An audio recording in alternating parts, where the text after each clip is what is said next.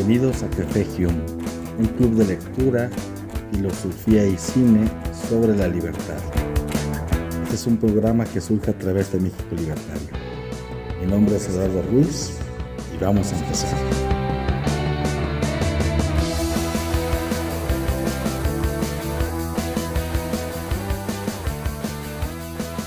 Muy buenas noches, estamos nuevamente en un space de Café Hume promovidos por México Libertario. Y el día de hoy vamos a hablar sobre un tema que suena en todas partes, un tema que, que corresponde mucho a esta modernidad y que para algunos em, ignorantes como yo no tenemos muy claro qué es el Bitcoin, eh, que cómo funciona, cómo funciona eh, este tipo de economía digital. Entonces, eh, para ello nos va nos acompaña, nos acompaña Edelmiro Cantú. Edelmiro Cantú es empresario, es bitcoiner y bueno, es una persona que, como comentaba antes de arrancar el programa, que ya tiene mucha historia dentro de este mundo del bitcoin, así que yo creo que nos va a dar muchas luces al respecto. Edelmiro, bienvenido, muchas gracias. Muchas gracias a ti, Eduardo. Gracias por la invitación y a México Libertario. Bueno, empezando con la historia de Bitcoin. Bitcoin eh, se creó, o, más bien eh, comenzó su, sus inicios en el 2008. Eh, pero vamos a irnos un poco más atrás. Bitcoin antes de, que fuera presentado por Satoshi Nakamoto por internet, su manifiesto, eh, hablamos de que detrás de Bitcoin se encuentra la tecnología de, de encriptación, que es blockchain, que es la cadena de bloques.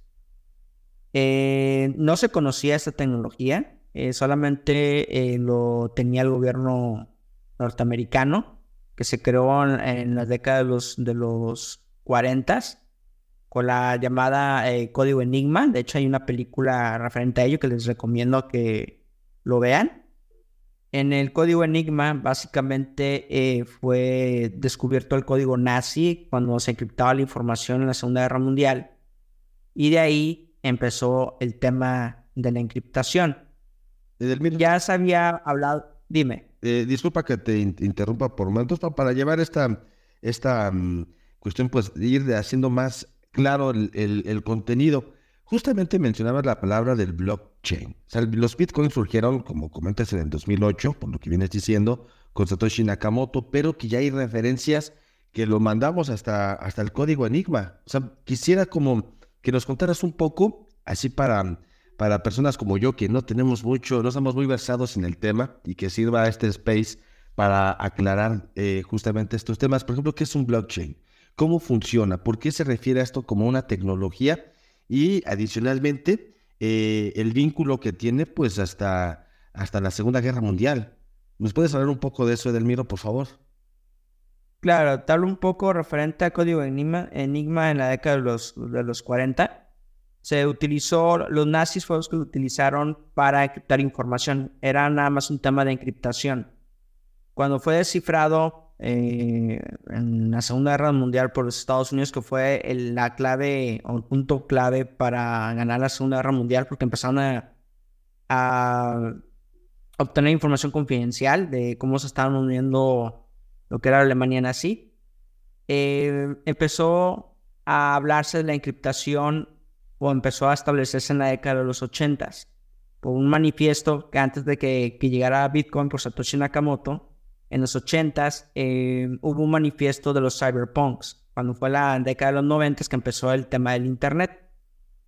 Se hablaba eh, básicamente de, crear una tecnología que no estuviera centralizada, pero no se tenía ningún, ninguna idea, eran solamente ideas, solamente se hablaba de que existía una manera de poder este, establecer ese tipo de tecnología. Eso se habló muy poco en el tema de los cyberpunks. Cuando ocurrió, en la crisis económica de 2008, la, crisis inmobiliaria que tú y yo conocemos, eh, hubo, hubo una, una caída piramidal, porque hubo una estafa pirámide por medio de, de bienes inmuebles o bienes raíces en los Estados Unidos que le pegó a nivel mundial a todo el mundo. Nació ahí en su momento, apareció en internet el manifiesto de Bitcoin, lo descubrieron unos cyberpunks estaban en la red era tal cual un manifiesto donde hablaba que se utilizaba la tecnología blockchain. La tecnología blockchain es una, se le conoce como cadena de bloques. Básicamente se trata de que toda la información se está descentralizada. ¿Qué quiere decir? La actual tecnología que nosotros conocemos se centraliza, es decir, viene de una fuente o un servidor en el cual cualquier persona hacker puede vulnerar fácilmente porque está en un solo punto. La tecnología blockchain no. Utilizas como servidor todo el Internet. Es decir, que tu computadora, la mía, mi tablet, la tablet de alguien más de nuestra audiencia, funciona como un servidor o mejor conocido como un nodo.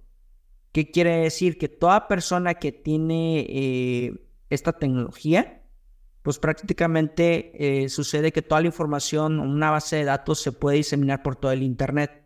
Eso significa que mm, para que un hacker pueda destruir o obtener información, tendría que destruir completamente todos los, servidores que se encuentran en el mundo del Internet. Eso es imposible tecnológicamente. Blockchain es la tecnología que está detrás de Bitcoin. Lo único que hizo Satoshi Nakamoto fue eh, crear una, un, un punto génesis de la blockchain de Bitcoin y puso algo a la vanguardia en el cual la, la tecnología descentralizada iba a ir enfocada al tema económico. Es decir, acabar con los bancos centrales y con el gobierno. Esas eran las principales ideas del manifiesto de Bitcoin por Satoshi Nakamoto.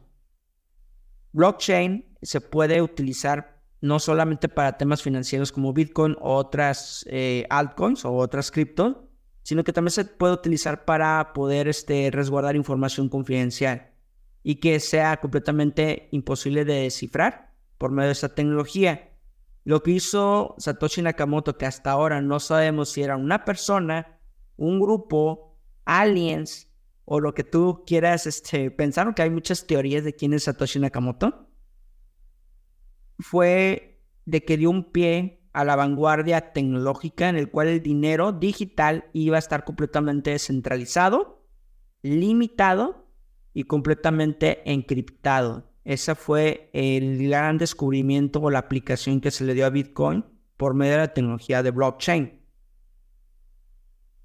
Y no sé qué otra duda tengas, Eduardo, que quieras que explique para, para nuestra audiencia. Muy interesante. Eh, al, respecto, sí, se ayuda mucho pues toda esta información que, nos das. Yo, no, como comentaba, no tengo mucho, no, no, me resulta claro. Y fíjate, todavía creo que podemos seguir ahondando un poco más al respecto. Es decir, el funcionamiento de un Bitcoin opera a través de una red, como comentas, como nos dices, descentralizada de computadores. Es decir, el Bitcoin solamente puede surgir a partir del surgimiento de Internet en estos llamados nodos que, mm, para hacer un poco a lo mejor lo que dices, es como un gran libro de contabilidad, ¿no? Que, eso es, eh, y que, es público y que es eh, el blockchain. Y esto, esto que mencionas de, este, de estos nodos o de, este, de esta forma descentralizada, es, eh, tiene dos funciones, quizá, te pregunto. La primera es para dar una total seguridad, es decir, es invulnerable, porque para poder hackear a, la red tendríamos que destruir toda la red global, lo cual como es imposible. Es decir, da seguridad. La segunda pregunta, eh, si esto es correcto, si la primera pregunta, esa afirmación es válida, la segunda sería, de esta forma, eh, hay una, la descentralización económica es esta competencia al Banco Central que regula cuánto dinero hay en tal banco, en tal parte del mundo, y esto nos da mayor independencia es decir, es como una economía más enfocada, como se entiende en el liberalismo. Exactamente, porque no solamente está eh, completamente descentralizado un banco de los bancos centrales o un banco central, sino que también es anónimo. Es decir, que ningún gobierno, ninguna autoridad o, o algún banco central sabe exactamente a quién le pertenece ese Bitcoin. ¿Vale? Entonces, no hay manera de saberlo. Eh, es completamente eh, descentralizado, nadie lo controla, todo está enfocado a la oferta y demanda. Compro, vendo y su valor aumenta de acuerdo a la masificación del uso de Bitcoin. La cuestión es eh, que está enfocado al liberalismo completamente. ha habido o he escuchado algunos temas que algunos este, gente socialista o comunista, como quieras llamarle, bueno, pues prácticamente son los mismos, que llegaron a intentar confundir a, mucha gente de que Bitcoin es, el, es la llave clave del socialismo, porque como, como no conocen mucho del tema, están dando a entender que todo está centralizado en un Bitcoin y que se puede distribuir la riqueza, y como se distribuye la riqueza, es socialista en su mente. Pero no, estamos hablando de capitalismo puro, anarcocapitalismo. ¿Por qué? Porque no depende de ninguna autoridad, ni de ninguna empresa, ni de ninguna persona. Prácticamente el valor que existe es porque hay gente que lo está usando, lo está resguardando y está de acuerdo a la oferta de demanda. Conforme vaya más gente comprando o invirtiendo en Bitcoin, aumenta su valor. Porque debemos de hablar de que Satoshi Nakamoto, al volverlos descentralizado, anónimo y un libro contable, también manifestó que solamente se crearían 21, 21 millones de criptomonedas o monedas o 21 millones de bitcoins. Después de que pase esa cantidad de producción, por así mencionarlo, no habrá ningún otro bitcoin más que producir. ¿Cómo se produce un bitcoin? La audiencia que ya conoce el tema y aquellos que no, les explico brevemente. Ah, prácticamente tú puedes tener una, una minera, un aparato, una máquina de gráficos en el cual tú estás minando Bitcoin. ¿Cómo funciona? Esta, este aparato, esta máquina descifra ciertos códigos eh, binarios o, soluciones matemáticas y cada que resuelve la máquina, eh, básicamente recibe de compensación eh, un Bitcoin o cierta cantidad de Bitcoins y esa es la recompensa que recibe. A esas personas se les llama mineros. Anteriormente, cuando inició todo este tema, cualquiera lo puede hacer desde su computadora de escritorio. Ahora, como es más complicado descifrar esos números eh, algorítmicos, ahora se utilizan mineras, que son aparatos o máquinas que se encargan de descifrar toda esa información, que vienen siendo computadoras. Esa es la labor de los mineros, que ellos son las que crean la red de transacciones, reciben recompensas para descifrar eh, algoritmos y también para mantener la red activa para que existan transacciones. Cada minera o minero funciona como un servidor, un nodo que está distribuido por todo el Internet y por varias o diferentes partes del mundo. Puede ser un pequeño minero con una máquina o puede ser un gran empresario de minas que tiene cientos o miles de máquinas trabajando para descifrar esa información. Edelmir, una pregunta. En, eh, en este punto se vuelve todavía más complejo e interesante el asunto. La, la, cuestión de la minería o los mineros. Es decir, que para poder em, involucrarse al mundo del Bitcoin, entonces tenemos que ser eh, programadores o, matemáticos para descifrar códigos, que me imagino que estos códigos que se van descifrando es para fortalecer los, los nodos, si estoy entendiendo bien. Entonces aquí la pregunta es, ¿esos los mineros, digamos, fortalecen la red de seguridad? Y la otra cuestión, entonces si yo quisiera dedicarme a este negocio, tengo que ser un programador, tengo que ser eh, matemático y, de comenzar a descifrar, descifrar códigos como la película Código Enigma. No, tú puedes, puedes obtener o ganar dinero o bien tener tu reservorio de activos de diferentes formas. No necesitas ser un gran programador.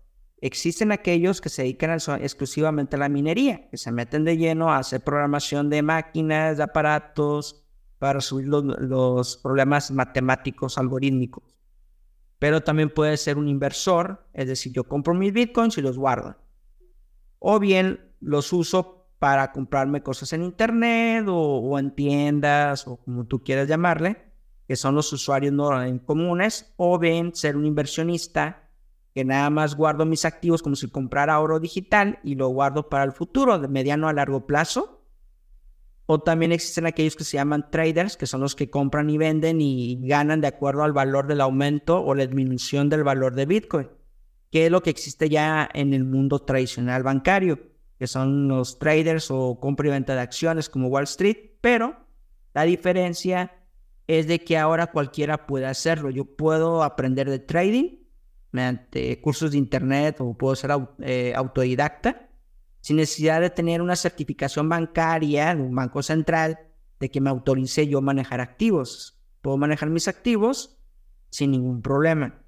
Lo que nos trajo Bitcoin fue eh, que ya que existía la, microeconomía o microinversores. Tú sabes muy bien que para poder abrir una, participar en la bolsa, una casa de bolsa, mínimo la banca te pide un millón de pesos en México o, un millón de dólares en dado caso que sea una casa de bolsa mayor en el banco para yo tener ya de alguna manera facilidad de participar en una casa de bolsa o bien tienes que tomar certificaciones o tienes que contratar a, un broker que se encargue de manejar tu dinero.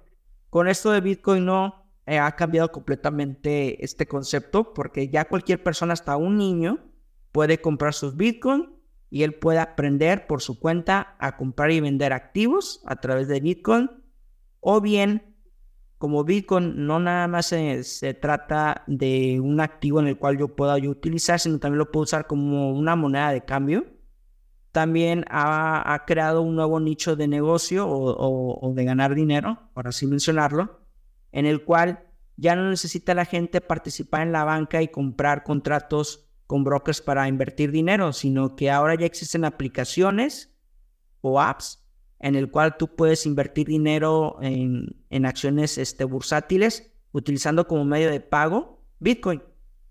Entonces, esto no solamente abre un mercado de criptomonedas como Bitcoin, sino que ya te facilita a ti como minorista, inversor minorista, a participar en las grandes ligas de inversiones sin necesidad de pasar por la banca central y se le conoce como economía colectiva, en el cual cada quien puede participar con un dólar o dos dólares y ya puede estar participando a través de un broker pequeño en, en las finanzas globales, no nada más en las criptomonedas. Eso es lo, lo que ha traído Bitcoin gracias a Satoshi Nakamoto, que hasta ahora no sabemos quién es. Trajo esta idea para democratizar la economía y también para, de alguna forma, eh, dividir o separar completamente la economía del Estado. Ese es el principal concepto que menciona Satoshi Nakamoto en su manifiesto. Muchas gracias, Edelmiro. Tengo varias, varias cuestiones, pero me gustaría darle la palabra a JZA, que había solicitado dar alguna, alguna aportación. Yo quiero eh, preguntarte algunas cuestiones sobre, eh, pero primero vamos a la pregunta de JZA, pero quisiera hablar un poco de los riesgos. Quisiera que nos hablaras también del colapso que se vivió en la caída del Bitcoin hace un año aproximadamente. Eh, ¿Qué, sucede ahí? ¿no? O sea, realmente, ¿qué, qué fenómeno también tan reciente es el, el, Bitcoin, el blockchain, para poder em, apostar, digamos, todas tus monedas a esas inversiones? Pero antes de, eso, me gustaría darle la palabra a JZA porque quiere hacer una pregunta, un comentario. Adelante. Hola, ¿qué tal? ¿Cómo están? Eh, bueno, lo puse porque eventualmente quería ser el primero cuando abrieran el micrófono, pero pero sí, básicamente yo, yo, yo estoy en Bitcoin desde el 2011. Veamos que Bitcoin se generó en el 2009. Entonces sí, ya tiene algunos años en, en, en esto de, de, de, Bitcoins y criptomonedas. También soy un desarrollador.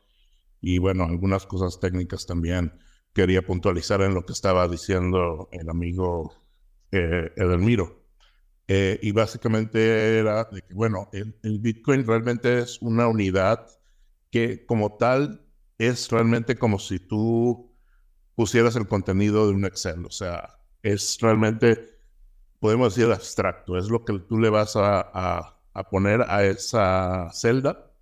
Y tú cuando vas a hacer tu corrida financiera, pues los números que vas a sustraer o sumar de una celda a otra.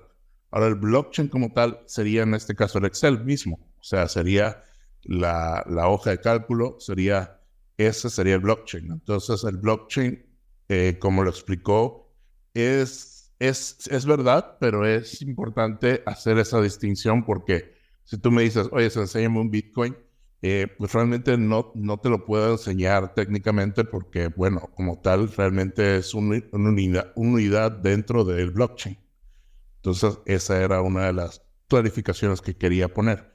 Otra es que, bueno, si estamos hablando de dinero, el desarrollo de software sobre ese dinero van a ser aplicaciones financieras. Entonces, por lo menos a primera generación. Entonces, si la aplicación del blockchain primera es una unidad que le dimos valor con propiedades digitales, entonces su evolución o su programación va a ir en dirección a aspectos financieros. Entonces, ¿qué tenemos en el mundo real de finanzas? Bueno, tenemos lo que son precisamente el intercambio de monedas, como serían las bolsas, lo que sería los, este, los procesos de crédito, los procesos de préstamos y todas las cosas que involucran precisamente la manipulación de este dinero. Y lo que nosotros creamos, los programadores crean, son aplicaciones que replican estas acciones que tenemos en el mundo real, pero ahora en el mundo digital. Y como su unidad es digital, pues también tiene las ventajas que no se tiene en el mundo físico, donde es que es una eh, aparición global que está en Internet, entonces como un software, ¿no? Tú, tú lo lanzas en Internet, entonces todo el mundo automáticamente tiene acceso a él, lo puede descargar, lo puede instalar, sin que tú tengas que poner tiendas o sucursales en cada una de las ciudades del planeta. Entonces, esa omnidistribución eh, del, del, dinero, pues básicamente rompe muchos paradigmas que tenemos en el mundo real, que es, bueno, cada país tiene su propia moneda, gestiona y administra su propia moneda, Aquí no, aquí como realmente estamos administrando y gestionando una moneda global, pues tiene esas propiedades que, bueno, podemos rápidamente, como un correo electrónico, enviarlo a Japón y nos dura exactamente lo mismo en tiempo en llegar que si lo enviáramos a una empresa al otro lado de la ciudad o al, o al piso de abajo en un edificio, ¿no?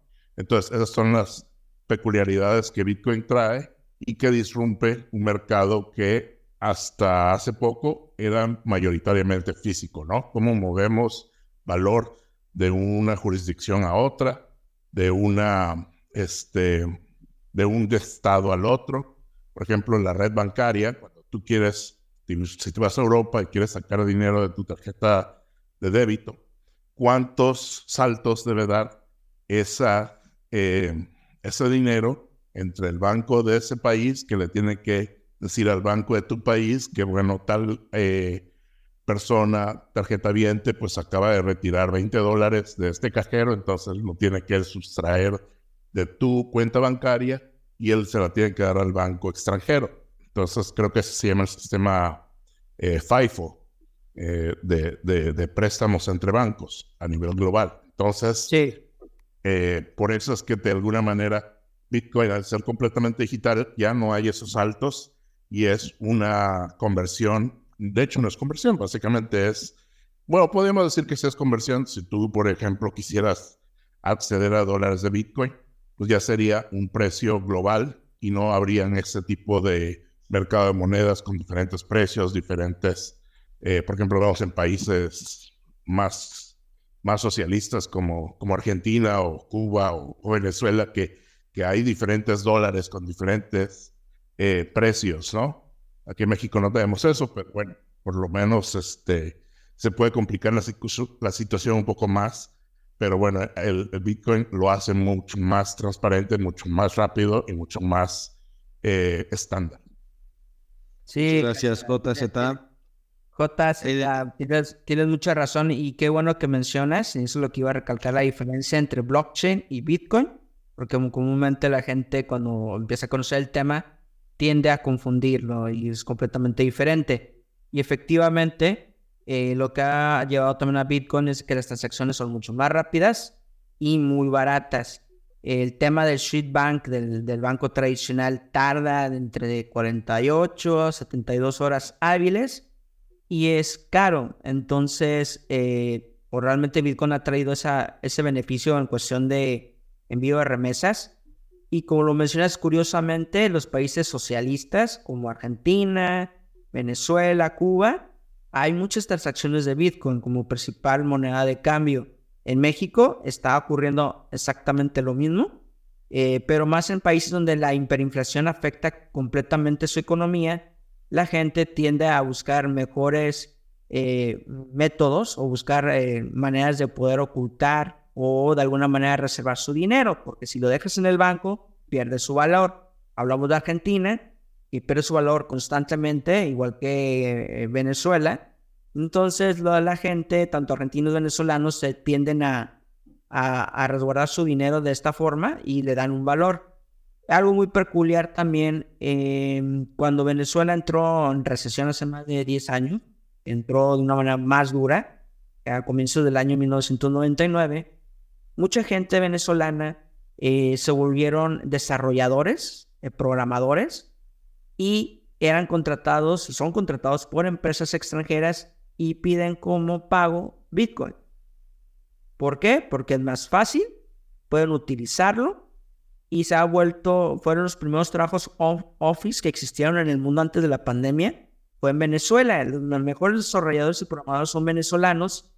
Eh, por diferentes razones, muchos fueron educados este, por la escuela rusa y también porque era una manera de ganar dinero eh, recibiendo pagos transaccionales. Ya saben que ahí tienen muchos bloqueos de Venezuela a nivel bancario y la gente subsiste haciendo trabajos de programación o testeo y las empresas o personas les pagan con Bitcoin, que es una moneda de cambio el cual ellos utilizan, curiosamente, en Colombia para comprar víveres y medicamentos y el segundo país donde hay transacciones de Bitcoin en Latinoamérica es Colombia y en primer lugar es Venezuela. Entonces ahí vemos que ya se creó una economía y realmente eso ha estado manifestándose y entró con mucho más empuje cuando llegó la pandemia. Por ejemplo, en este sentido, eh, está pendiente platicar sobre, sobre la caída que tuvo el Bitcoin hace un año, que se estimó como uno de, las, los mayores colapsos financieros, no como el, de, del crack del 29, pero sí en, en una medida, pues, eh, esto que nos comenta Edelmiro, que pues, mucha gente prefiere invertir en Bitcoin o prefería invertir en Bitcoin para proteger eh, su dinero, así decirlo, que es algo tan abstracto, que todavía no es tan entendible. Porque, eh, haciendo un pequeño paréntesis, entonces, ¿qué es lo que le da valor al Bitcoin? Porque el Bitcoin está en relación a qué moneda. ¿Se evalúan dólares? ¿Se evalúan Bitcoin por per se? ¿O, cómo? Porque entonces, ¿cómo se gestó este colapso? ¿Qué nos podías comentar al, respecto, Edelmiro, sobre el colapso, el, la crisis que hubo el año pasado, si ya se recuperó, si la gente que había invertido en Bitcoin pues perdió todo su, su, valor? ¿Qué ha pasado? ¿Qué pasó y qué ha pasado en este momento? Bueno, como sabes, Eduardo, el colapso mundial fue post pandemia, después de la pandemia y que se cerraron fronteras, empresas, etcétera, y afectó económicamente al mundo. Fue una gran recesión y lo vimos impactado a partir del año 2021 y 2022. 2022 siguió el impacto y apenas estamos en recuperación este año 2023. Obviamente, los chinos o en China, donde hay mayores este, gente, mayores inversores, gente que tiene, posee Bitcoin, han utilizado sus reservas para comprar víveres, comprar este, productos de insumos médicos. Y no te estoy hablando que si fue el gobierno, sino fue gente, personas. Muchos chinos estuvieron comprando eh, medicamentos o insumos médicos en la pandemia, utilizando Bitcoin como medio de pago porque también tenían problemas de transacciones al momento de intercambiarlo en productos con monedas eh, a nivel mundial. Entonces utilizaban Bitcoin como un medio de pago para poderlo llevarlo a cabo. ¿Quién lo respalda? La gente.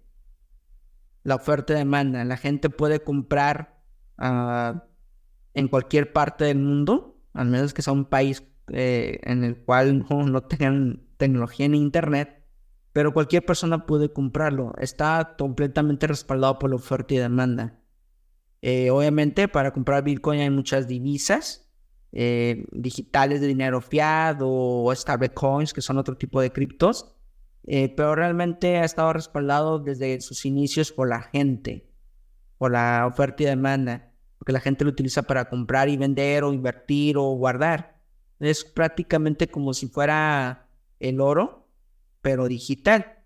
Y de alguna forma el colapso mundial que nos llegó en el 2021 por el tema de la pandemia y que se profundizó en el 2022, afectó el valor de Bitcoin debido a que hubo un desgaste, es decir, mucha gente estuvo utilizándolo. Eh, también por, por FOMO, es decir, noticias eh, de especulación.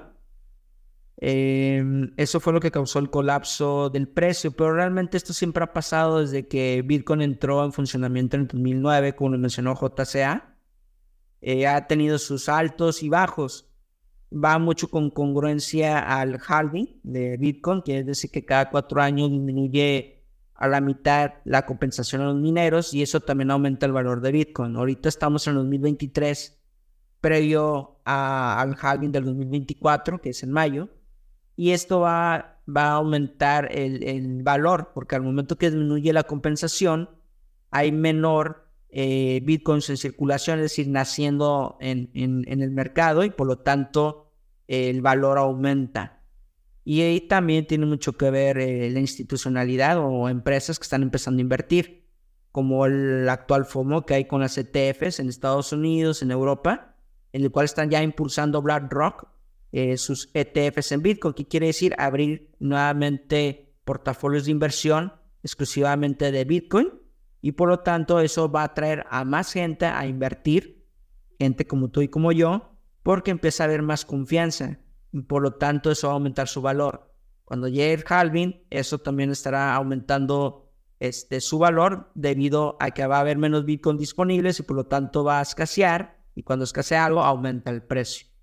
Y aquella gente que perdió dinero, eh, mucha gente pierde dinero porque lo venden cuando está, está disminuyendo su valor. Un inversionista, las características de un inversionista es que debe ser frío, y también debes de saber que cuando baja el precio de un activo, como en este caso Bitcoin, pues es cuando debes de comenzar a comprar. mucha gente erróneamente se asusta y vende, y es ahí donde pierden.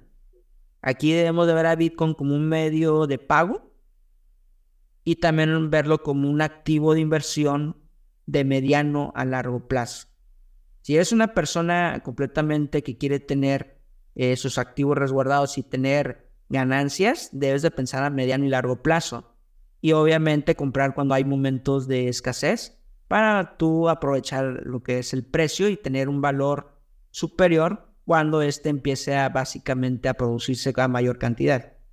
En pocas palabras. Es decir, no hay una regla del miro. O sea, estamos sujetos a, a lo volátil que puede ser eh, la bolsa del Bitcoin, por así decirlo. Los corredores de bolsa del Bitcoin son nuestros consumidores que compran, venden de acuerdo a estos picos o caídas que tiene la moneda, la moneda digital, ¿es correcto? Exactamente, oferta y demanda. Muy bien. Vamos a darle la palabra a JZA. Adelante. Eh, bueno, yo tengo una respuesta un tanto diferente. Eh, básicamente, yo, yo lo veo de manera en donde Bitcoin ha tenido un ciclo que sí respeta a lo que eh, hablaban del halving, pero la, la, razón es que Bitcoin realmente nunca ha bajado de valor en el rango de su historia. Eh, acabo de pinear, creo que no se pineó. Es una gráfica en donde te muestra los 10 años de historia de Bitcoin y aunque ha fluctuado, realmente el precio nunca ha bajado de eh, lo que sería el, el piso anterior. Lo que ha sido es que ha estado oscilando entre un techo y un suelo, eh, que básicamente se ha vuelto más, podemos decir, más grande, más grande con, o sea, los picos más altos, los valles más este, profundos, pero estos valles no llegan a ser más profundos que el ciclo anterior. Entonces, aquí, no sé si lo puedes ver, hay una gráfica de, de eh, arcoíris, se le llama, en donde tú puedes ver cómo el precio en los 10 años ha estado bajando, subiendo y bajando en ese arcoíris, pero el arcoíris como tal ha estado subiendo en toda su historia. Eh, ¿Sí se ve o no se ve? Sí, estás en lo correcto. Sí, se ve. Ok, es que a mí no me aparece, pero bueno, eh, lo puse como comentarios, no lo vean de cualquier forma. Entonces, eh, el punto aquí es que sí, efectivamente hay una oferta demanda, el valor del Bitcoin se lo da el mercado y eh, también hay mucho apalancamiento. Entonces, el problema del apalancamiento es que, bueno, una vez de que una, una posición está súper apalancada, eh, en trading o en finanzas, cuando hablamos de apalancamientos, cuando tú usas el dinero de otra persona, en este caso otra institución, para poner tu orden. Entonces tú, digamos, tienes 10 pesos y si lo apalancas por 10, realmente en el mercado es una orden por 100 pesos. Si lo apalancas por 100, serán 1000 pesos, etcétera, etcétera. Entonces, tú pediste prestado para meter una posición. Si te va bien, haces mucho más dinero que, que si hubieras hecho esa orden únicamente con los 10 pesos. Pero si te da mal, creas una deuda exponencialmente del mismo tamaño, pero a la inversa. Entonces, muchas de las empresas estaban, que hacen trading estaban haciendo mucho uso de este apalancamiento y bueno, al caerse un poco, pues eso dispara todo y hace que todo caiga. Ahora, algo importante, estos son las finanzas en todos los aspectos. O sea, si vemos cómo se ha comportado el oro, el oro ha perdido más del 60% de su valor eh, desde su máximo histórico en el 2001, creo. 2001. Y estuvo, y estuvo 10 años eh, eh, en un valle que hasta apenas ahora con la pandemia empezó a surgir de nuevo y volvió a llegar a su precio de 2 mil dólares 10 años después. O sea que estos picos y valles funcionan en diferentes mercados y no es una propiedad exclusiva de Bitcoin. Por ejemplo, Amazon es otro buen ejemplo, ha caído más del 60% cinco veces en su historia. Entonces, eh, Amazon es la empresa más grande del mundo, o por lo menos de la bolsa de Estados Unidos, y pues también vemos un comportamiento similar. Entonces, eh, lo interesante de Bitcoin es que empiezas a aprender, es un gran maestro de las finanzas eh, tradicionales, podemos llamarlo así, y cómo los mercados realmente son volátiles. Lo que pasa es que la mayoría de la gente no tiene exposición a esos instrumentos financieros y Bitcoin es su primera experiencia con ellos. Es su primera experiencia con los mercados y por eso mucha gente pues se crea narrativas, como, como el de que Bitcoin eh, eh, cae un crash eh, fulminante, ¿no? Entonces, automáticamente dicen Bitcoin está muerto, ¿no? Entonces, en Bitcoin ya es un meme en donde dicen, ah, tal periódico, tal periódico declaró que Bitcoin está muerto. Por favor, fórmense en la pila de los otros 170 periódicos que han declarado en la historia de Bitcoin que ha muerto. O sea, como un tipo de, de, de, broma interna. ¿no? Entonces, pues eso creo que es algo importante que, que hablar sobre su volatilidad y también su ciclo. Hay otra opinión donde puse que los ciclos tienden a repetirse cada cuatro años, en donde Bitcoin experimenta tanto una caída como un resurgimiento y eventualmente un boom en su precio. Es correcto, JCA. Estás muy, muy bien este, instruido en el tema. Efectivamente, mucha gente que es su primera vez que empieza a meterse de lleno en el tema financiero con Bitcoin, tienden a asustarse o decir, ay, perdí dinero, o no me robaron, o no es un Ponzi, o no es una burbuja. Pero una persona como tú, como yo y como muchos que puedan estar dentro de la audiencia, que ya tenemos años utilizando otros instrumentos de inversión, sabemos que en todo activo ocurre ese mismo comportamiento. Lamentablemente, como hay gente que está entrando al tema y no conoce de finanzas, pues si se asustan y cuando ven que baja un poco el precio, empiezan a, decir que es una burbuja o que les robaron el dinero, pero realmente es porque no tienen una educación financiera eh, eh, amplia o con experiencia y tienden a asustarse con estos temas. Efectivamente, Bitcoin es volátil, como todo mercado, pero es mucho más rápido. Sube, baja y tiene sus ciclos mucho más rápidos que cualquier, otro mercado existente, pero sigue las mismas reglas y está bajo la misma naturaleza como cualquier mercado financiero en el mundo. Eso está en lo correcto. Dos preguntas, Edelmiro. La primera es, ¿cuánto vale un Bitcoin? No sé si valga como medio millón de pesos mexicanos, hablando de la moneda de aquí. Eh, esa es una pregunta. Bueno, entonces, si yo quisiera ser accionista o jugar a interpretar todos estos cálculos numéricos, tengo que invertir 600 mil pesos.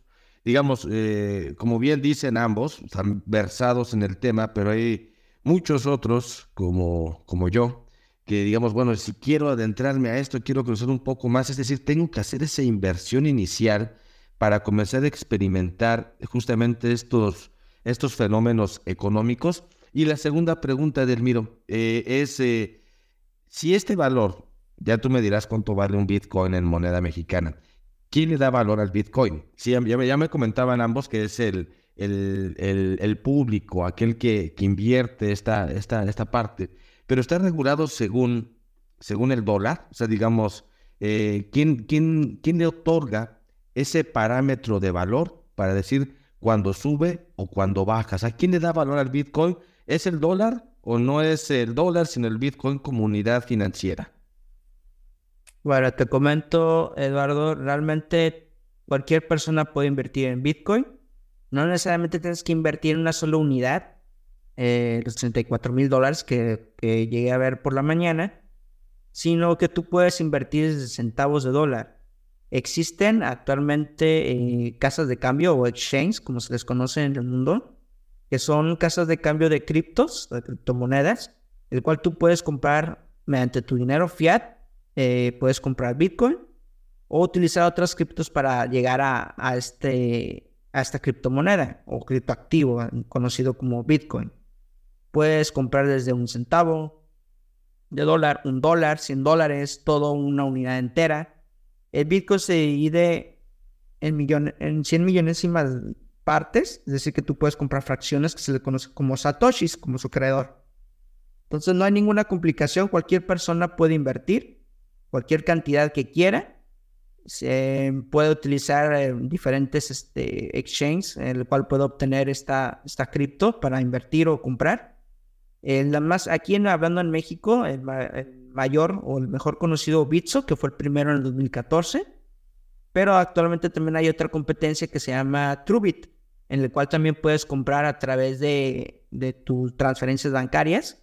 Eh, anteriormente se podía comprar en efectivo a través de Oxxo mediante esas exchanges, pero por cuestiones regulatorias, ya sabes, del Estado, prohibieron ese tema, entonces todo se hace a través de transferencias electrónicas. Puedes utilizar eh, Bitso TrueBit. Bitso tiene dominio en México, en Colombia, en Brasil y Argentina. Eh, próximamente creo que van a entrar al, tema en El Salvador, pero estos son los países donde pueden comprar en la audiencia sus BTCs o Bitcoin, mejor conocidos en el, en el mundo eh, financiero de criptoactivos algo muy importante que comentabas, bajo que está respaldado. Realmente, como te mencionaba al inicio, está respaldado por oferta y demanda. Es decir, la gente que compra y vende eh, un activo en Bitcoin. Eh, no, hay no existe algún ente regulatorio el cual controle el precio. Si lo vemos en, en tema financiero, su, su volatilidad va de acuerdo a la oferta y demanda y es muy, muy salvaje, como muchos personas lo mencionan cuando entran a este mundo, es porque hay mucha gente que compra y vende y conforme va ocurriendo crisis económicas, guerras, va aumentando eh, su adopción. Actualmente con la adopción institucional que está ocurriendo a nivel mundial de bancas o fondos de inversión privadas, pues realmente eso atrae también a más minoristas, gente como tú y como yo, que quieran invertir se, basa, comúnmente se basa en el dólar, porque tú sabes que es una divisa internacional, pero puede basarse en pesos mexicanos, obviamente con un valor de acuerdo al dólar, eh, o puede ser en yuanes, etcétera. Eh, pero aquí la cuestión, lo más importante que me gustaría recalcar es que realmente eh, no hay una entidad, y me gusta mencionarlo, no hay ninguna entidad financiera que la respalde eh, es decir, no hay un banco que te diga, ah, sabes que yo tengo el control o yo gobierno tengo un control. Nada, ninguna institución, empresa o gobierno tiene el control de los bitcoins. Nadie puede hackearlos, nadie puede tomarlos, nadie puede hacer absolutamente nada de ello. Eh, las wallets, tal vez, pero es dominio de las exchanges, pero ya están empezando a, a crearse exchanges iguales descentralizadas con tecnología de blockchain eh, pero por ahora no hay nadie que pueda controlarlo y ni lo controla. En pocas palabras, pues es de dominio público. Por eso también su comportamiento es muy errático y muy rápido o muy intenso debido a, esta, esta, estas características que tiene Bitcoin actualmente. Me encanta, Edelmiro, es muy, muy interesante el tema. Em, y bueno, como siempre aquí con, con preguntas que, que van surgiendo. Em, has insistido mucho en este elemento de que es eh, una entidad no mm, regulada, no gestionada por el Estado, por alguna institución em, del gobierno, del Estado como tal, está descentralizado. Y esto empata mucho con los, con los eh, ideales eh, modernos que podemos pensar en una economía liberal. O sea, parece que se ajusta bastante al modelo liberal eh, económicamente, porque hay una mayor autonomía y es como un proceso distinto, que, finalmente es algo muy, muy reciente. O sea, lleva unos eh, pocos años que está en, en función desde el 2008, como me comentan, 2008, 2009. Entonces es algo sumamente eh, nuevo. Pero tengo una pregunta, Edelmiro, y como para poner un poco, para ponerle un poco de, picor al asunto, ¿no? hemos visto muchas bondades, hemos visto muchas bondades, pero también hemos eh, comentado ya estos riesgos. Pero finalmente, como ambos mencionaban, como decía JZ y tú, así funciona la economía. Es volátil, solo que este mecanismo es mucho más volátil, pero también su recuperación es mucho más rápida que la de la economía tradicional. Sin embargo, Aquí viene la pregunta, Edelmiro.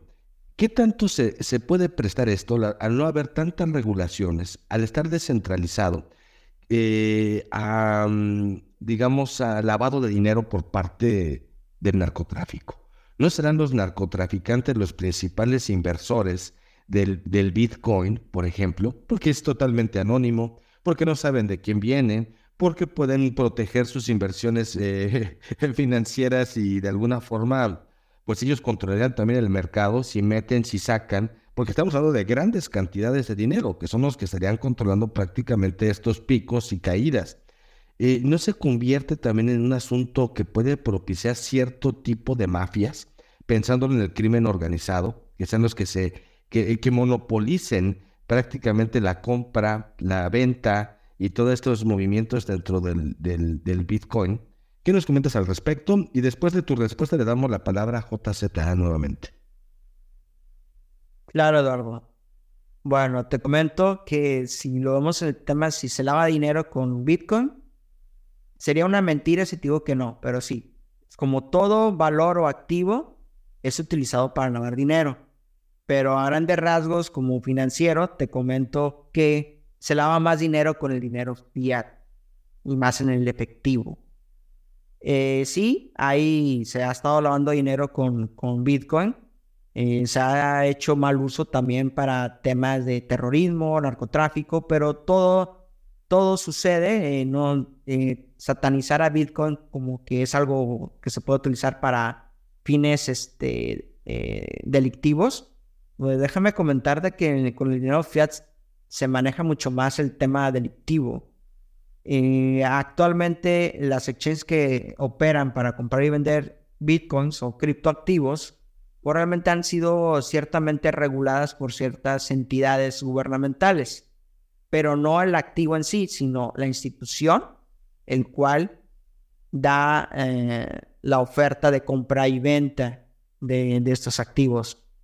Eh, no, no, no se va a monopolizar el, Bitcoin por el tema de narcotráfico o terrorismo, pero sí existe eh, mercado en el cual sí lo han estado utilizando como un medio para poder este, dispersar activos, pero el dinero fiat lo hace más. Entonces, si lo comparamos, lo poco que tiene Bitcoin de existir, o realmente no pesa tanto como el dinero fiat que tú y yo conocemos, en el cual siempre se está lavando dinero. Porque algo sí se puede saber es de que si puedes detectar a través de la tecnología del libro contable de Bitcoin en qué punto A y punto B se mueve, aunque no sepas exactamente quién es el que lo está poseyendo. Entonces, eh, la delincuencia organizada o, el terrorismo, pues realmente eh, no tienen mucha capacidad todavía para poder estar ampliando sus redes delictivas con este moneda de cambio como te comento desde el inicio, o te lo reitero nuevamente, con el dinero fiat se hace más trabajo sucio que con Bitcoin. Perfecto, Dormido, muchas gracias.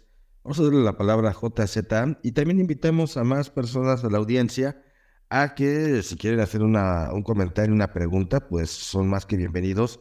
Y también insistiendo que estos programas de Café Hume son posteriormente editados y alojados en Spotify, donde tenemos muchos seguidores eh, de nuestros episodios de Café Hume.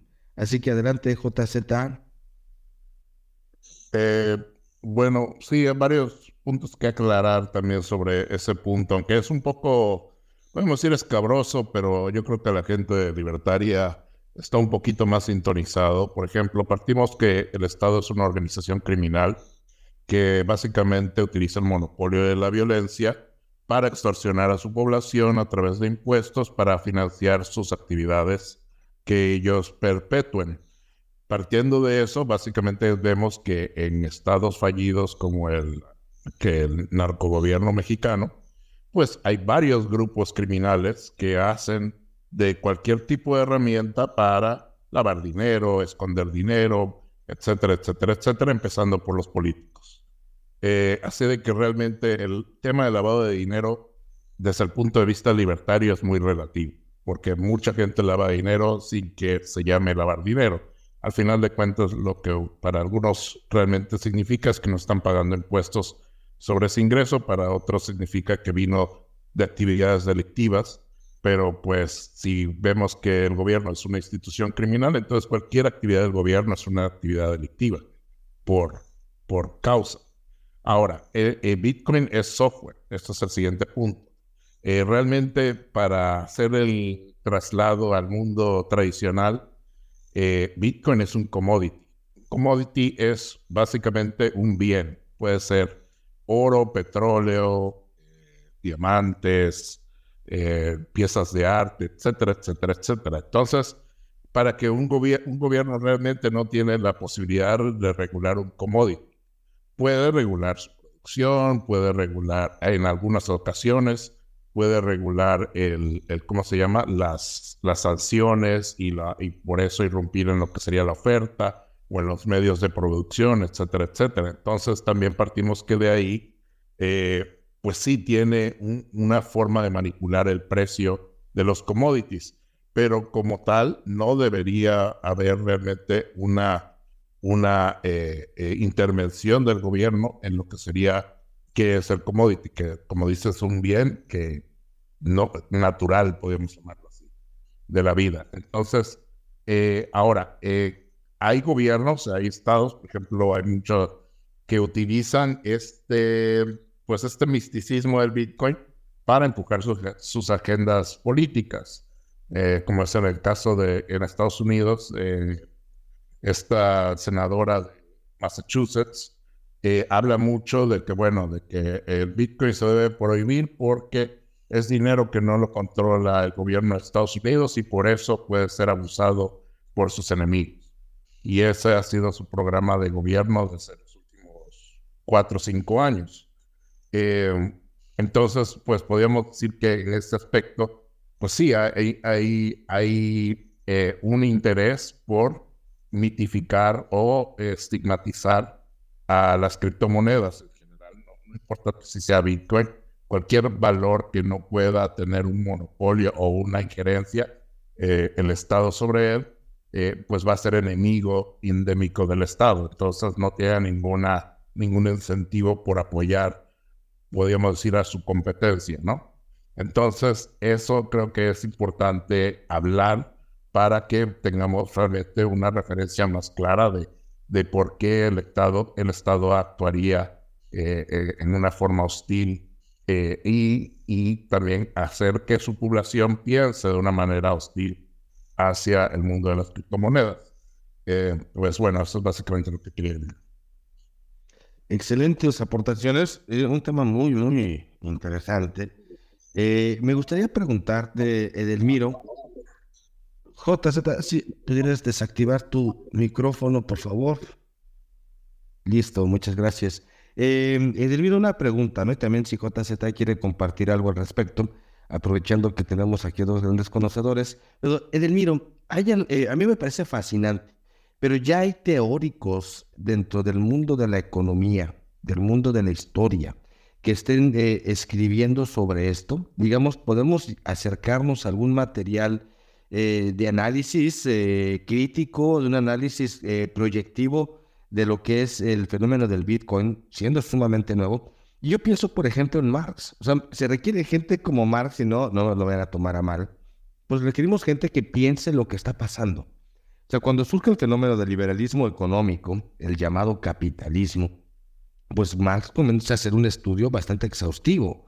Marx comienza a señalar muchas cuestiones que si bien pueden verse aspectos críticos pues, en, su eh, promoción de un nuevo sistema económico, pues bueno, ¿no creen ustedes, no crees, Delmiro, que se requieren también teóricos del mundo de la economía para hablar de estos temas y hablar también de una nueva, de una nueva forma dentro de la economía?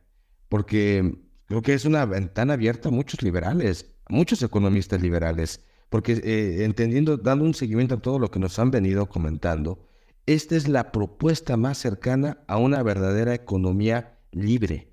Es, realmente este, esta la apuesta que se tiene que hacer.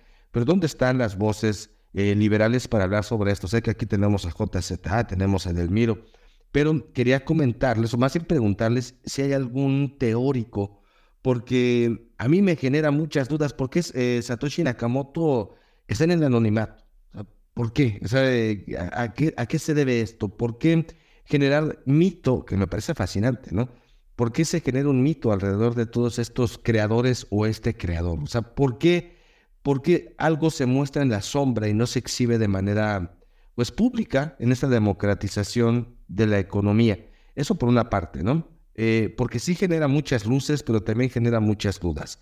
¿Y no será que también requiere de esas, de esas sombras, de esos claroscuros para que el Bitcoin pues se logre mantener eh, como elemento abstracto, como elemento mítico, como elemento también de una futura economía? Entonces yo dejo abierto esto si hay algunos teóricos que ya estén abordando esto directamente y por qué su creador eh, solamente esbozó un pequeño manifiesto, por qué, por qué no hay un una manera de proyectar con mayor em, precisión todo este fenómeno.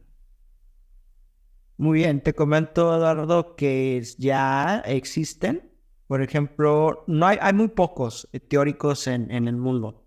Uno de, las primeras que afortunadamente conocí muy bien es a mía mía, se llama Luisa Cadenas, es doctorante por la UNAM eh, de Economía ella escribió un doctorado, es referente a Bitcoin, análisis económicos y financieros.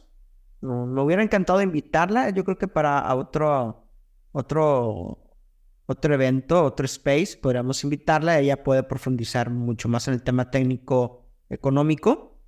Eh, existe eh, otro teórico en economía, el, el candidato presidencial Javier Milei, ha, escrito algunos, no ha escrito libros, pero sí ha abordado el tema en, por un análisis económico. Rayos, también Rayo ha hablado con temas económicos. Lo que sí hace falta es la creación de literatura para profundizar en el tema. Hay teóricos, muy pocos. Esos que te mencioné son los más importantes que yo conozco. Em, que algo muy curioso, nadie se ha, ha tomado la molestia todavía de hacer un, postulado sobre Bitcoin o, escribir sobre el tema ya como un tema más este, técnico económico. Eh, nadie lo ha hecho. Los pocos que te, las personas que te mencioné, hay una que es una doctorante, hay un doctorado sobre ese tema. Eh, los otros este, ilustres pues, realmente han tocado temas mm, superficiales, no tan profundos, pero el que veo que quiere aplicarlo de, un tema más económico es Javier Milei. He estado viendo sus manifiestos, he visto algunos postulados que ha estado tomando y que ha, expuesto en Argentina, eh, de eliminar el Banco Central y apoyar el tema de Bitcoin y ha hablado sobre ese tema. Eh, muchos pensarían que Bukele, pero Bukele simplemente promulgó una ley del Bitcoin, pero no hay ningún análisis que haya hecho. Está en fase de experimentación en economía. Nadie ha querido este, meterse lleno todavía.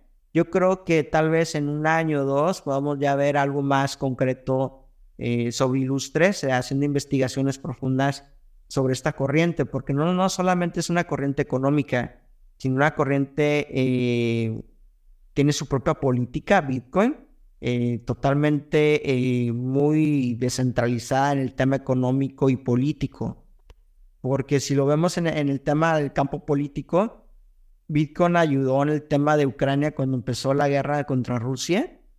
Ucrania se estaba financiando para sus bienes de armamento, bienes de insumos alimentarios. Estaba, utilizando, recibiendo donaciones en Bitcoin.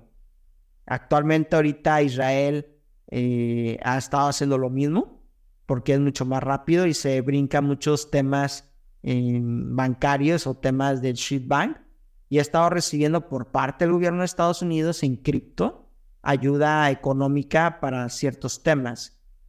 Entonces, eh, hay pocos este, personas eh, que han abordado el tema tanto científico como económico sobre el tema Bitcoin, en el tema del de, el dinero, los hay pocos y no han profundizado. Lo que he visto mucho es literatura del manifiesto de Bitcoin de Satoshi Nakamoto, que es una copia del manifiesto en Internet, pero que lo hayan profundizado y hayan creado una tesis, solamente conozco una persona, tanto a nivel mundial y en mexicana, que es Eloisa Cadenas. Muy bien, Edelmiro. Eh, JZ, adelante. Eh, bueno, yo no comparto esta visión. Creo que hay mucha gente eh, que ha hecho mucho trabajo sobre Bitcoin.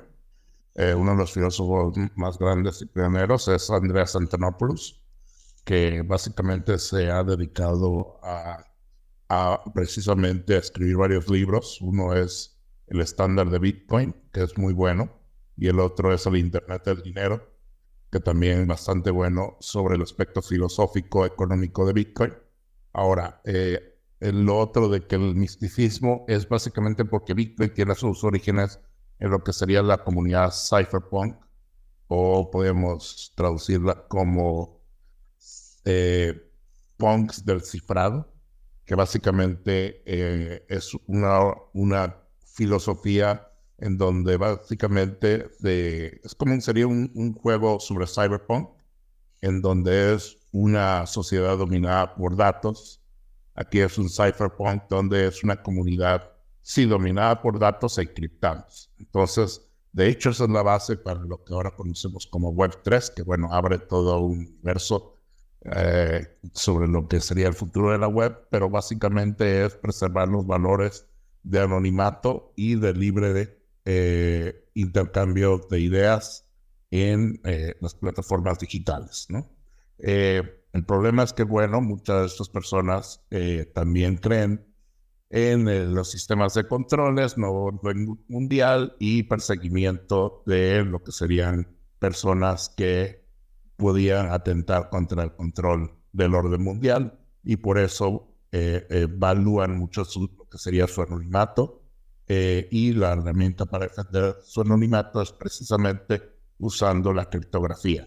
Entonces, esa es la base de hecho de Bitcoin o del blockchain. Blockchain es una serie de, en este caso, blocks, pero podemos decir de cúmulos de datos que están encriptados cada 10 minutos vía un sistema de llaves. Eh, este ya es un tema un poco más técnico, pero de alguna manera aplica. ¿Por qué? Porque la idea de que tú puedas verificar la información es tuya en Internet o en, la computación es usando criptografía.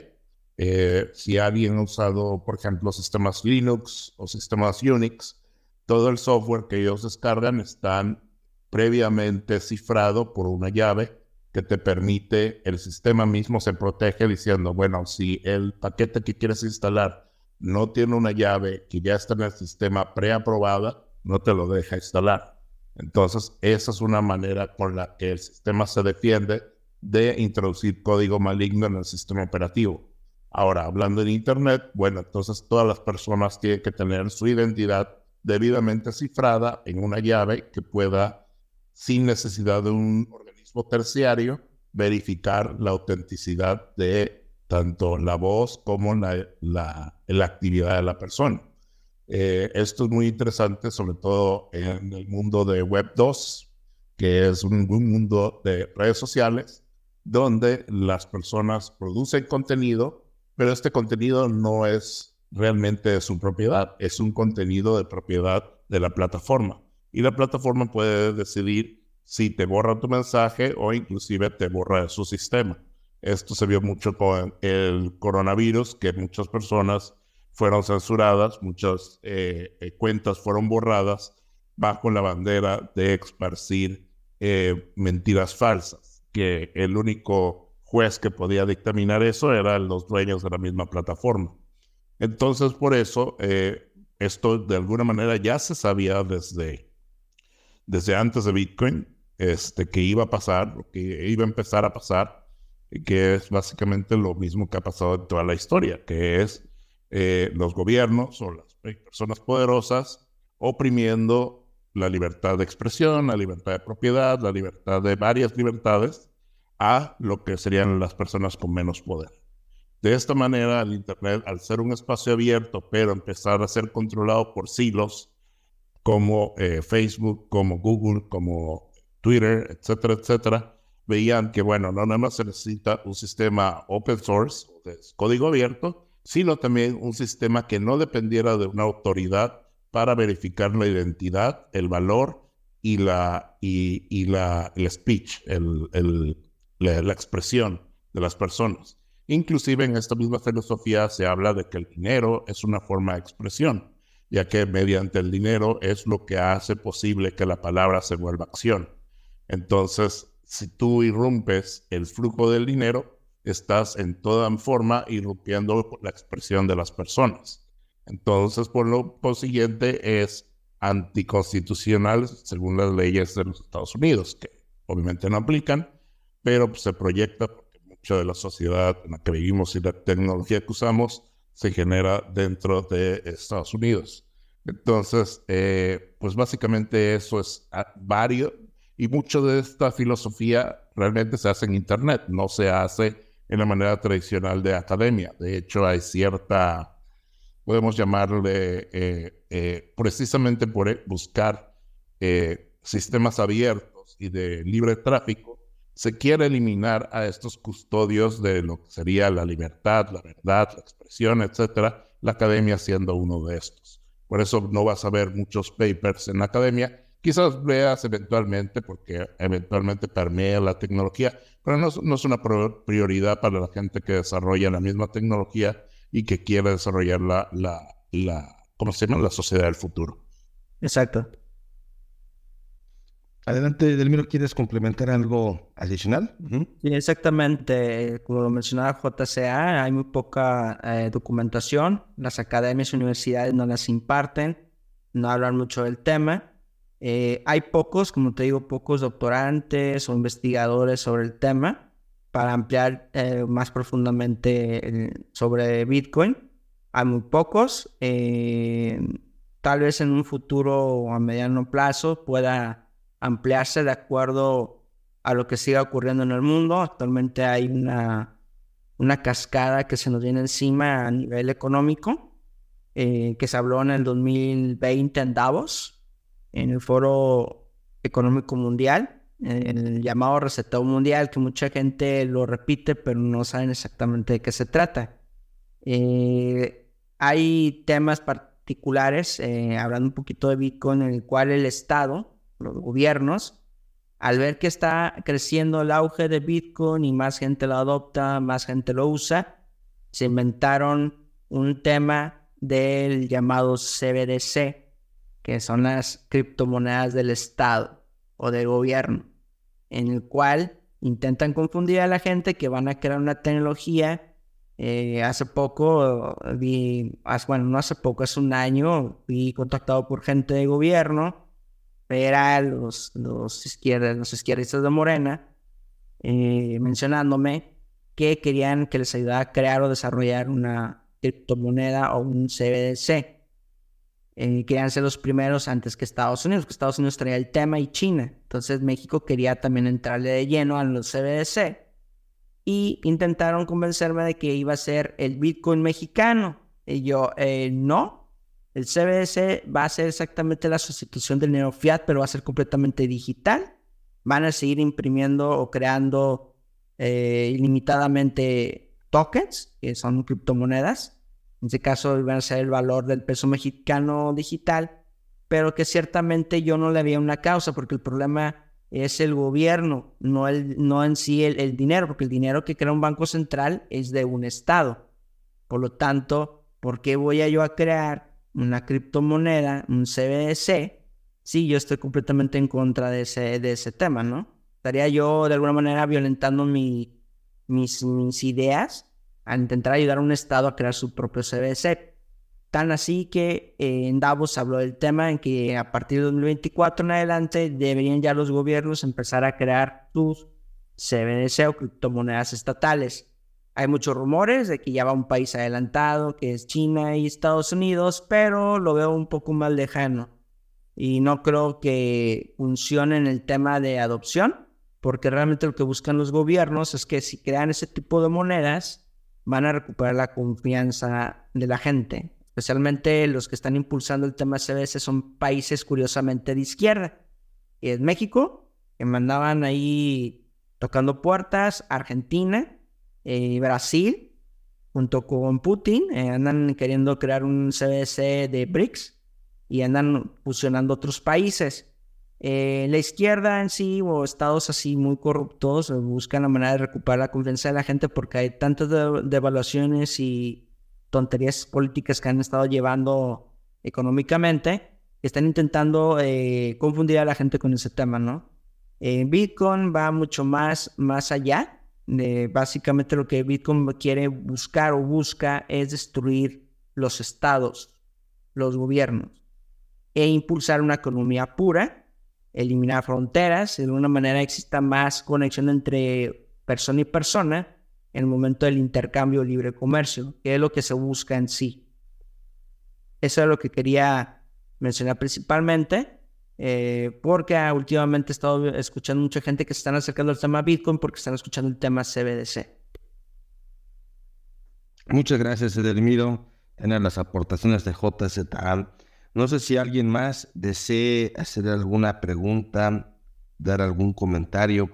Eh, quiero recapitular algunos, algunos aspectos que se han mencionado y después me gustaría que dieras una, una breve conclusión, Edelmiro, yo he recogido estos, estos apuntes en esta charla que ha sido muy, muy fructífera realmente, muy interesante.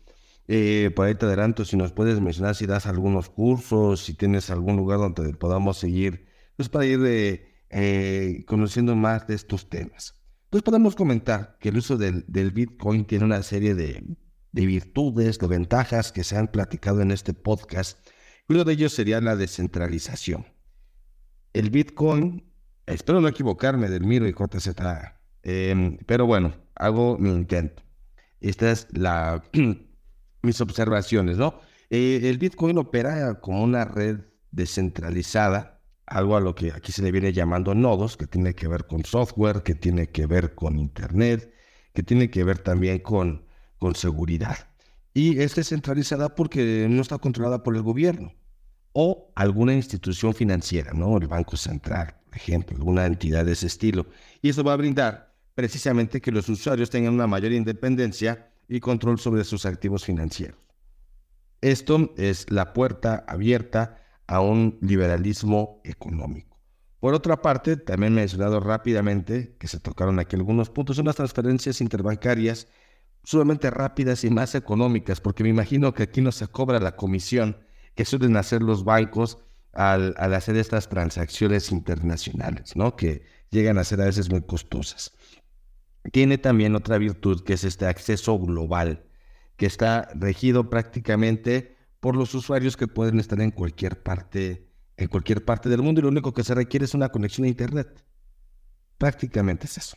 Entonces, esto vence de alguna forma a la economía tradicional que requiere de una moneda física, Aquí, en cualquier parte del mundo, se puede hacer una operación financiera. Em, la gente es propietaria de sus activos y eh, se va eh, adiestrando, por así decirlo, en ser un buen inversor. Ya comentaba Delmiro que hay que tener la cabeza fría muchas veces cuando se hace alguna de estas operaciones porque podemos volvernos locos cuando vemos que va colapsando. Se comentó también que el Bitcoin es muy volátil, pero así como es volátil, son volátiles sus caídas, también lo son sus recuperaciones. Y mencionaban aquí tanto Edelmiro como JZ que se dan un lapso aproximado de cada cuatro años. Eh, otra parte es esta seguridad, esta transparencia que maneja el, Bitcoin, porque existe algo que le pusimos aquí, o se nombró como un libro contable, que es el que entenderíamos como el blockchain, creo. Este blockchain, este libro, este libro contable que es transparente y no hay ningún, no puede haber ningún tipo de manipulación. Creo que comentaba JZ que cada 10 minutos van cambiando esas estructuras y es una función también que tienen los mineros para ayudar a salvaguardar la seguridad financiera a nivel, a nivel global. Y ya para, para ir acabando, y bueno, esos son como mis, mis apuntes, ¿no?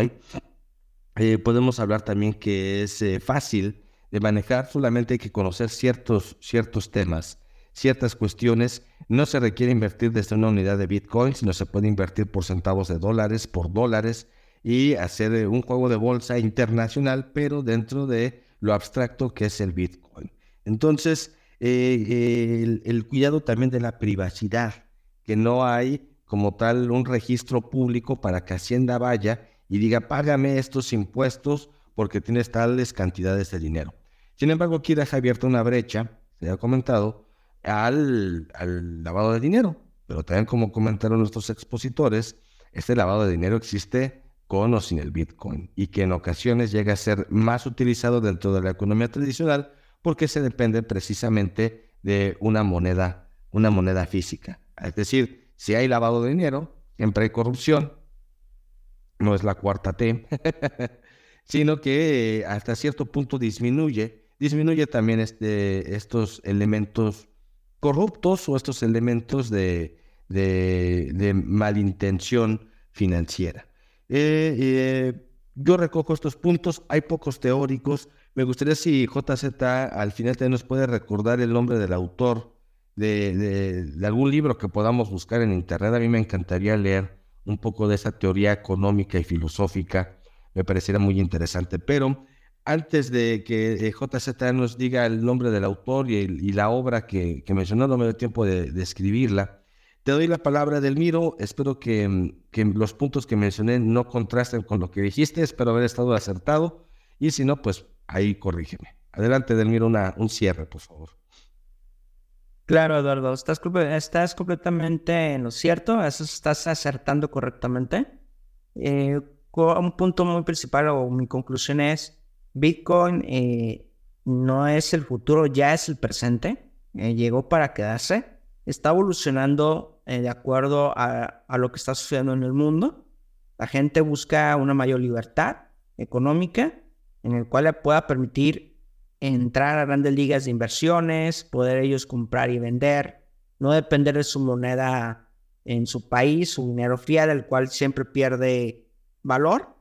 Eh, algo en conclusión, no solamente Bitcoin se está utilizando para intercambio de activos o como un medio de pago o como un, reservorio de activos en cuestión, sino también ya hay unas futuras aplicaciones en el cual se está utilizando la blockchain de, de Bitcoin para proyectos que están ya en, investigación para encriptar información eh, de base de datos. ¿Qué quiere decir? Que tú puedes utilizar la blockchain de Bitcoin para encriptar información de bases, el cual tú puedes eh, guardar tu información confidencial y como es muy robusta eh, la comunicación o es muy robusto los nodos que tiene Bitcoin, se presta más a poder encriptar información mucho más, para que sea mucho más segura y difícil de poder este, vulnerar o hackear, como nosotros lo conocemos. Bitcoin eh, va a seguir creciendo, va a seguirse adoptando de una manera mucho más este, grande, está teniendo mucho renombre en la economía, ya se habla en temas económicos, eh, también ya se habla, inclusive puedes ver en, en, noticias. Eh, por ejemplo, hay una marca de sabritas donde están hablando de las criptomonedas. No hablan de Bitcoin, pero ya están tocando el tema porque ya es un hecho que esto quedó, llegó para quedarse y va a evolucionar. Es la, podría decirse que la, la siguiente revolución tecnológica después de la, de la industrial, que es esta, la económica. y que de alguna forma va a librar muchos temas y obviamente ya muchos gobiernos lo están adoptando porque son tendencia. La gente la que domina, entonces un estado, un gobierno tiene que adaptarse a lo que la gente está usando actualmente. Ahorita el tema o el boom es el Bitcoin, que está prácticamente causando la misma eh, escándalo como lo que ocurrió en los noventas con el tema del Internet, del punto com. Es decir, prácticamente estamos lleva, estamos, está ocurriendo obviamente lo mismo que en 1990 o la década de los 90 con este boom, pero ya enfocado en el tema financiero, no en el tema de edad. Edelmiro, ¿y das algún tipo de curso? ¿Hay un lugar donde podamos seguir los trabajos o, o esta información que, que, ha, sido muy claro? A mí me, me, agradó mucho, mira qué bueno que, que acerté, es este muy, muy, claro y eso se agradece. ¿Hay alguna plataforma donde podamos seguirte, donde podamos atender un poco más de esto que nos has dicho?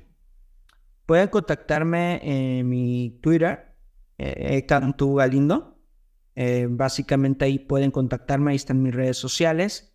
Yo actualmente soy desarrollador, es un desarrollador de blockchain y también este, opero una, un STO, un Security Token, que es después lo veremos en, otro tema ya más enfocado al tema de criptomonedas, en el cual yo desarrollo. Soy actualmente Project Manager de Bitcoin, en el cual sí damos este, clases gratuitas para el tema cripto y también también damos clases para futuros desarrolladores de blockchain, porque blockchain es algo mucho más robusto, algo muy interesante, que es la tecnología detrás de Bitcoin y que se está llevando a cabo, se está creando proyectos con ciertas aplicaciones. Entonces también damos clases y cursos de ambos temas y también de trading con otros eh, colaboradores para aquellas personas que quieran aprender sin ningún problema y quieran adentrarse a este mundo eh, liberal, pues realmente aquí podrán aprender mucho, muy bien. Lo que queremos nosotros es que la comunidad y la gente o el, público en general pueda adoptar esto como una manera de vivir y eh, pueden ellos mismos invertir dinero desde su computadora sin importar dónde se encuentren y que obviamente puedan de alguna manera romper las barreras y no tener su dinero en CETES, que son deudas, que le estás dando tu dinero al gobierno para que lo malgaste entonces mejor utilízalo para un bien común, ¿no? Es decir, para proyectos tokenizados o algunas empresas o algo que tú quieras apoyar, pues utilizas Bitcoin como un medio de pago para llegar a ello, o bien simplemente reservar tus activos para cualquier contingencia o emergencia. Muchas gracias, Ederido, te agradezco. JZ, si pudieras repetirnos, repetirme el nombre de este autor que medio escuché, me sonaba medio griego, pues lo pudieras mencionar nuevamente para anotarlo y pues hacer alguna búsqueda por ahí. Sí, de hecho, este, pidieron los libros que, mencioné.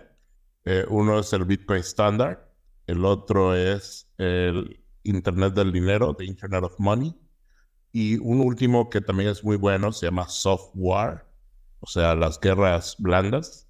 Y bueno, el, el autor de, del Internet of Money es Andreas Antonopoulos. Y puedes igual contactarlo en Twitter. Tiene su podcast, es muy abierto. Hay muchas pláticas de él en YouTube. Eh, es gringo, o todo está en, inglés, pero creo que hay algunas personas que han traducido y si activas el closed caption, este, han también traducido las, eh, eh, lo que dice, ¿no? Al español. Entonces, eh, esas son las, las fuentes. Yo también te puedo recomendar México, en la Ciudad de México está el Bitcoin Embassy Bar, que es como un tipo de café donde puedes pagar con Bitcoin, pero también lo usan mucho para reuniones precisamente de usuarios de criptomonedas, blockchain, etcétera. Eh, está en la colonia Roma. Tú pones ahí en Google, te sale, es el Bitcoin Embassy Bar. Y en toda Latinoamérica hay este tipo de espacios donde se habla específicamente del mundo de las criptomonedas en Panamá, en Salvador, en Colombia, Venezuela. Muchos de estos coworkings se han, se han este, ajustado al, a especializarse en criptomonedas por esta, la embajadora de Bitcoin, eh, Lorena Ortiz, una buena amiga mía. Sí, luego está otro que se llama la librería Satoshi. Esa sí no tengo mucha información, nada más la escuché comentar, pero también es un grupo activo en, en la Ciudad de México que educa mucho sobre, sobre y, y la tecnología. Pues muchas gracias, ya aquí está anotado, está anotado, si yo estoy en Ciudad de México, ojalá pueda darme una vuelta, sería muy interesante. Sí, de hecho, te, no voy a, pasar nada. Te voy a pasar el contacto de Lorena Ortiz y para que vayas a acudir a Eduardo y la conozcas. De hecho, también habría que invitarlo. Perfecto, ¿ya está en la Ciudad de México, Edelmiro? Sí, Lorena Ortiz es la, la dueña de, de, la embajada de Embassy, Bitcoin, el que mencionó JCTA. Este, ella es la, la, dueña y es embajadora de Bitcoin aquí en México. Perfecto, pues realmente un programa muy interesante, muy diferente, pero de estos que se, temas que se deben de hablar. Si estamos tratando de enfrentar la modernidad y sus cambios constantes, pues hay que comenzar a, a enfrentar esa esa realidad y, como han comentado ambos, como dijiste Delmiro, esto ya es el, presente, no es el futuro, es el presente y pues el que no se adapta a su tiempo no logra, eh, pues sí, lo iba a decir de una forma menos contundente y cruel, pero es verdad. Edelmiro, muchas gracias por tu tiempo, ha sido un gusto, ojalá se repita pronto. Igualmente, Eduardo, hay muchos temas que platicar. Este es un, es un tema muy amplio y esperemos que JCA nos acompañe. Fue, grato eh, tenerlo porque de alguna manera también proporciona información muy técnica que es muy precisa y que eso que él comentaba realmente es algo que llegó, es algo que existe y que de alguna manera todo mexicano eh, actualmente en los tiempos difíciles en los cuales nos encontramos debemos de utilizar. Muchas gracias y también un abrazo a JZApp, que es un miembro activo que participa en este espacio y hoy pues enriqueció mucho la charla.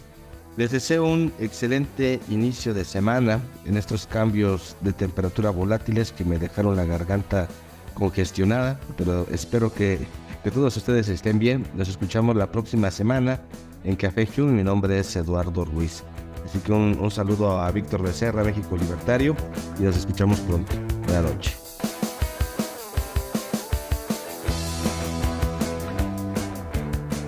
Nos esperamos en el siguiente Café Hugh que se transmite todos los lunes a las 7 de la tarde por Twitter Spaces.